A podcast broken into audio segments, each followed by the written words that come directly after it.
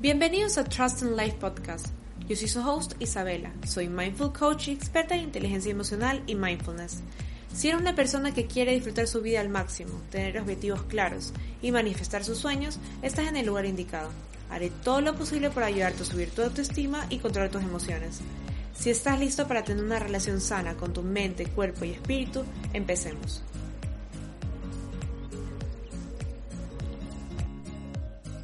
Hola, bienvenidos a otro episodio de Trust in Life. Soy su host Isabela y el día de hoy hablaremos sobre los bloqueos mentales. ¿Te has propuesto algo y no lo logras? ¿Piensas que no tienes éxito en tu vida? ¿Tienes la sensación de que no puedes solucionar nada? Puede ser que tengas un bloqueo mental.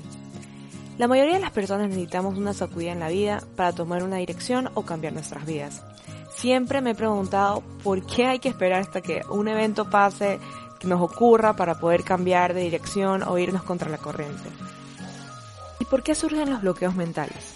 Es el típico sentimiento de, miedo por salir de la zona de confort. A veces no nos damos cuenta, pero solo estamos viviendo en piloto automático. Inclusive sacrificar, incluso renunciar ciertas cosas, no todos las aceptamos de la misma manera. Como pueden notar, un bloqueo mental es un mecanismo de defensa provocado por alguna emoción o pensamiento negativo. ¿Qué nos puede suceder? Pues cada vez que nos sentimos que nos quedamos en blanco, puede desencadenar ansiedad, frustración y estrés, al sentirnos vulnerables ante una situación. También existe la sensación de no poder pensar con claridad. Por ello, surgen diferentes consecuencias, entre ellas están intentar escapar de situaciones en las que sientas que te puedes sentir vulnerable. Tratas de aplazar alguna tarea por miedo. Puedes sentir pensamientos negativos, juicios negativos y sentimientos de inferioridad. Por último, exigirse mucho. Y esto pasa muy seguido en estos días. Con esto todos los de redes sociales, Instagram, TikTok. El nivel de exigencia sobre nosotros mismos es muy elevado. Y esto puede provocar un bloqueo. Y por si acaso, no es malo exigirse ser mejor o ser capaz, siempre y cuando seamos realistas en nuestros sueños. Muchas personas se ponen metas no realistas y cuando fallan, ahí surge este sentimiento de frustración y ahí es cuando nos bloqueamos. O cuando exiges a un amigo o tu pareja sea de tal forma como tú quieres. Ahora la pregunta es cómo. Introduce en tu día descansos. A veces se nos olvida algo tan simple pero necesario. También estimula tu creatividad e imaginación.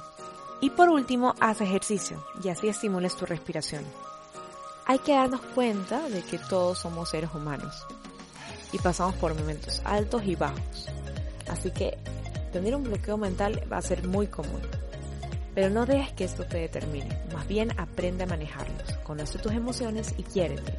Esto te va a ayudar a buscar situaciones que te aporten confianza y seguridad. Nos vemos en el próximo episodio, les agradezco todo el amor que me han dado. Si tienes alguna pregunta, no duden en escribirme, siempre estoy pendiente de sus mensajes. Amo cuando me compartan en las historias de Instagram. No olviden de etiquetarme arroba Isabela Recuerden que la clave está en la mente. Deja a un lado la exigencia y ser perfecto. Relájate y tómelo con calma, porque nadie lo es. Gracias por estar aquí cultivando poco a poco tu amor propio en este episodio de Trust in Life Podcast.